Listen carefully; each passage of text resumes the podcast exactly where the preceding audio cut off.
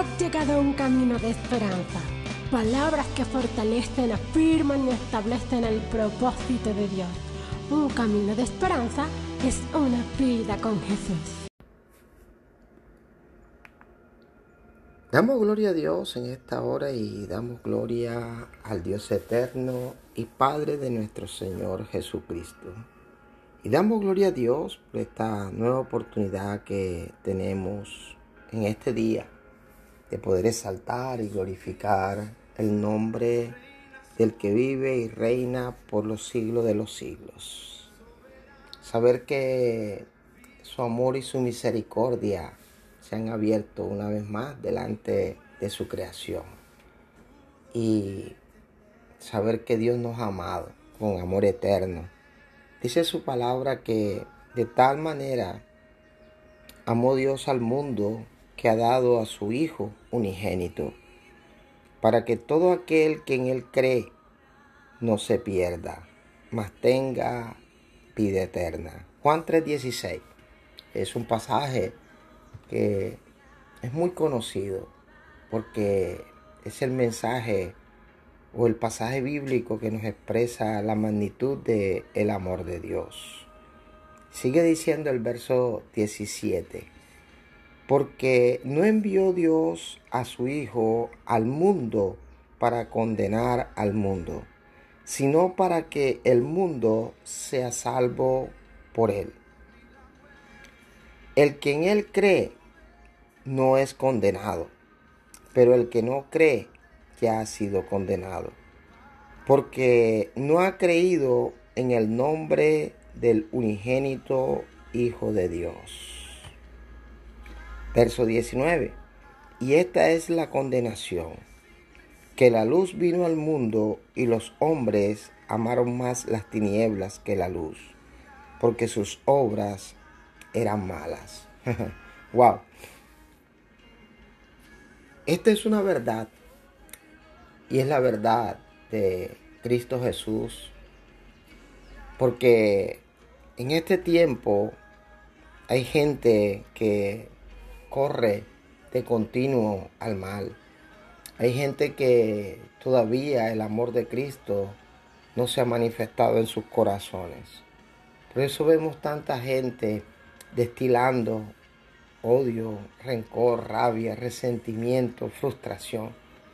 Personas que pareciera que cada día se levantaran con las ganas de agredir a alguien, con las ganas de pelear con alguien, de atropellar a alguien, de pisotear a alguien. Y justifican su frustración, su rabia, su odio con doctrinas erradas. Pero todo aquel que cree en Dios, todo aquel que ha confesado a Jesús como Rey y Señor, su fundamento es el amor. Saber que por amor hemos sido salvos. Saber que por amor hemos sido libertados. Y que Dios envió a su Hijo al mundo no para condenar al mundo, sino para salvar al mundo. Para salvar al mundo de qué? Del pecado, de la muerte, del odio, del ego, de querer el hombre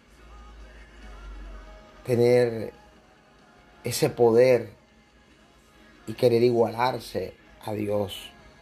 Porque aquel que quiso igualarse a Dios fue Satanás, el diablo. Se llenó de orgullo y dice la palabra de Dios que quiso ser como Dios y quiso hacer su trono frente al trono de Dios. Mire lo que especifica el verso 19. Y esta es la condenación. Esto es la condenación, que la luz vino al mundo. ¿Quién es la luz? Jesús. Jesús vino al mundo y los hombres amaron más las tinieblas que la luz.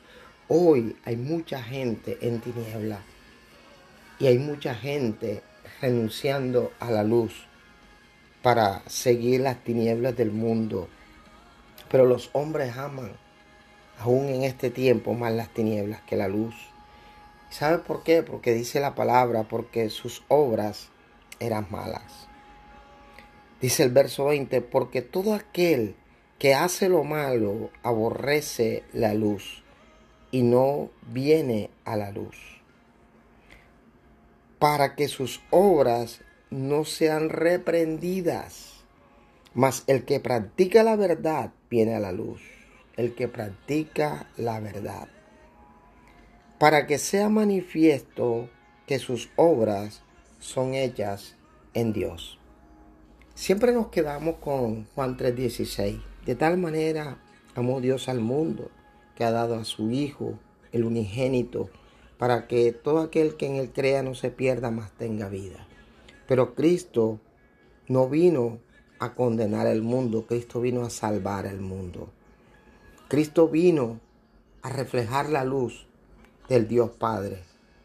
Cristo vino a manifestar el amor de Dios. El mismo Dios se hizo carne. En el principio era el verbo y el verbo era con Dios. Y el verbo era Dios. Y ese verbo se hizo carne y habitó en medio de nosotros. Por amor a su creación. Por amor a ti. Por amor a mí. Dios es un Dios de amor. Y Dios vino a salvarnos y a librarnos de la muerte y del pecado.